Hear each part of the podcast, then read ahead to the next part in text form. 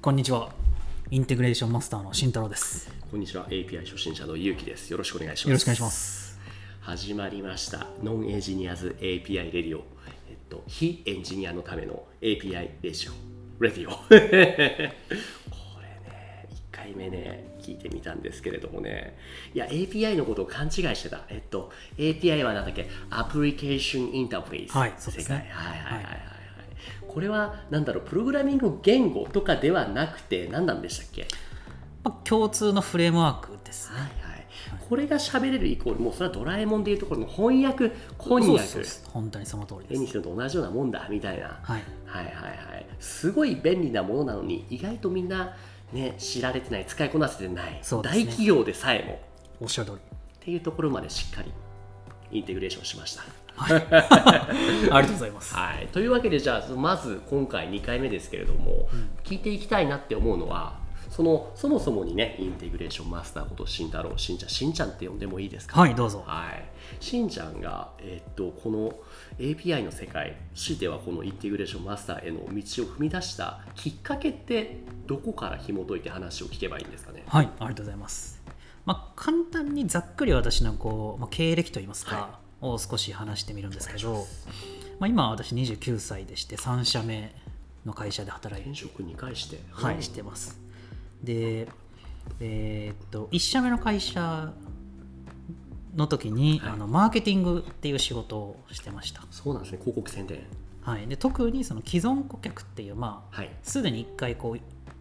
お客さんになっていただいている方はいにもっとこうサービスを使ってもらうみたいななっるほどなるほどていう、まあ、CRM っていう言い方するんですけど、 CRM なんか聞いたことあるけどはい何のことだかよく分かってないでえす、ーっとですねまあ、カスタマーリレーションシップマネージメントの略です。顧客関関係係管理管理なるほどなるほど、うんまあ、一度お客さんになっていただいた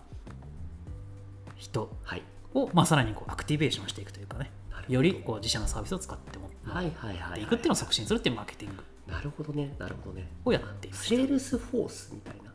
まあ近いです近いですはいまあ、1社目はそういう仕事をしていて、はいで2社目は私あのデータサイエンティストっていうのをやってました、データサイエンティストはい、はいまあ、こうデータ分析する人でうんすうんね、うんうんで今の会社であのプロダクトマネージャーっていうのをプロダクトやってますともう横文字の仕事しかしてないそうですねで、えーまあ、1社目ですね、はい1社目のマーケティングをやっていた時に、 はいあのまあ、先ほどもこう小さなシステムを組み合わせるっていうお話をしたまあんねですけ API っどてい、うのはねはいまあ、一番最初に、あのまあ、これもちょっと横文字になってしまって恐縮なんですけどいえいあのマーケティングオートメーションっていうオートメーションツールがありますと。自動化ですかそううですね、まあ、自動化ツはーいルはのいようなシステムを、まあ、私が導入しましたと。はでそのシステムにはですね、あはいいろんな API と連携できますよって機能がついていたんですよ。あもうすでにはい API と連携するためのできる機能がついていましたはい、はい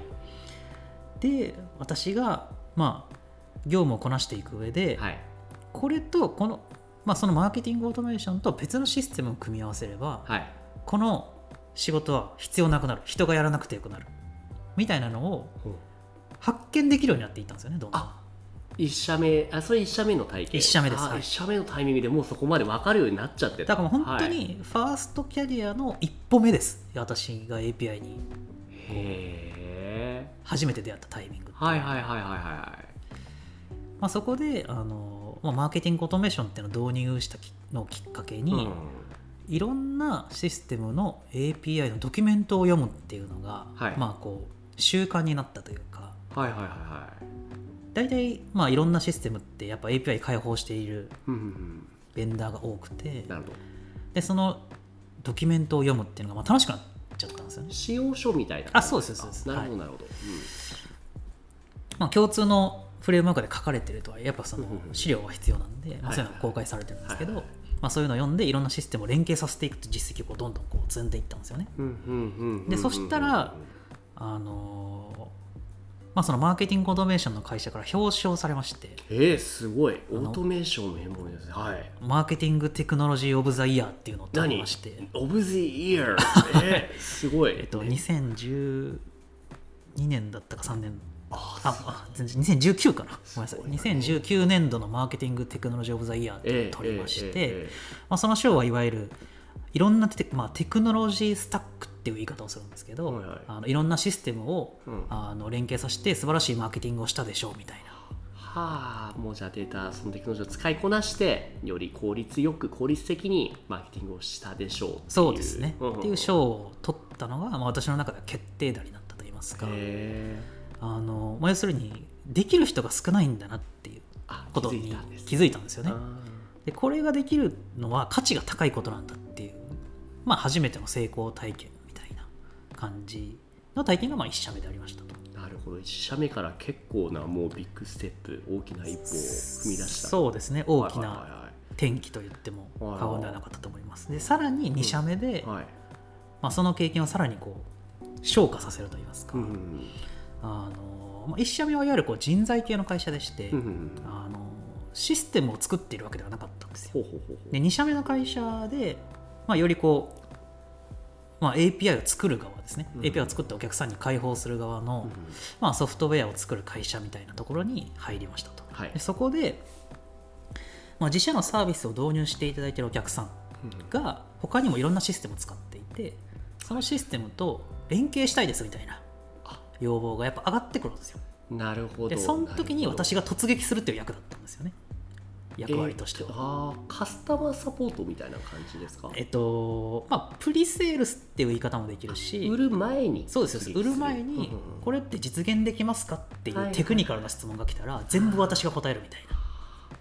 答えられるんだそれはそれこそでもね API のドキュメントを読み尽くすよそううなですそうですしんちゃんじゃないとそれは答えられないよねそうですね、はいまあ、なので ちょっとでもテクニカルな質問で営業さんはがいこうお客さんからの質問に答えられないみたいなシチュエーションは全て私が借り出され てすごいなあこれとこれはこういう状況なんでこういうふうにやればできますこれはできませえんえみたいなのを全て商談で言ってへえ受注してからもサポートをするみたいななるほどなるほどじゃあもうしんちゃんがいないと取れなかった営業とかその案件はとってもたくさんあったとそうですねなので私が入ったのが、まあ、その役割をするのが私が1人目だったんですよその会社で、うーんうんなんで私が入る前と後で営業の仕方が180度変わりましたっつって営業さんに、へえどどう変わったまあ、今まではもはういテクニカルな質問に対して答えれなかったら失注して終わりだったんですよあ あできませんねははいい終わりみたいな、はでもそこで私がバッて突撃していって、はいこれとこれとこの API 組み合わせたらこれできますねみたいなおいけるじゃないですか みたいなうんうん感じになってそうですよねシンプルに受注率がめっちゃ上がったらしいですはあだって顧客としてもできるかどうかわかんない商品は買わないけどそれいそざうですできるってなったらそれは買いますよねはいそうですねうっていうのがあって、まあ、そういうのを繰り返していくと、うんまあ、我々がもうあの、まあ、この自社のシステムと別のこのシステムを掛け合わせたらこういうふうに使い方があって、んはいこれは他社さんにも使えるもんだっていうのが分かってくるじゃないですか、はいはいはいそういうのを実際にもうデフォルトの連携サービスとしてええつちゃんと作りましょうみたいなああなるほど今まではもうむ強引にその A 社のものと B 社のものを組み合わせてそれでこういう新規の価値を想像したけどそれが結構誰に対しても万能なものに気づいたからそれを一つの商品そにしようそうって言って作るのも自分でやったんですよそこを作るのもやっちゃうのじゃあはいエンジニアさんなんじゃないんですかやっぱりまあ実際はいエンジニアとやってることははいかなりかぶっていて、へまあ、実際、まあ、Python でしたけど、はいコードもそれなりに書いて、えはいはいはいまあ、デプロイするって言い方しますけど、ビビルドするとかいうあー言い方しますけど実際にアプリケーションを作って、うんうんでもそれはたった一つの API ですたった一つの API を作るだけでうんうん自社システムと他他社のシステムをつなげるっていうはでこの1個の API でインテグレーションするっていうのを50回以上やったんですよつまり50組み合わせあはあ一つのそのなんだ解放でいろんなツールをインテグレーション統合したとそうですねへえはい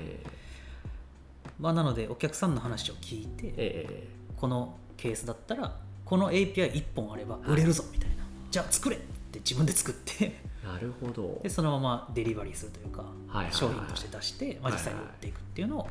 まあ、やってきたともうでもそこまでできたら素朴な疑問だけど会社で働く必要ないんじゃないんですか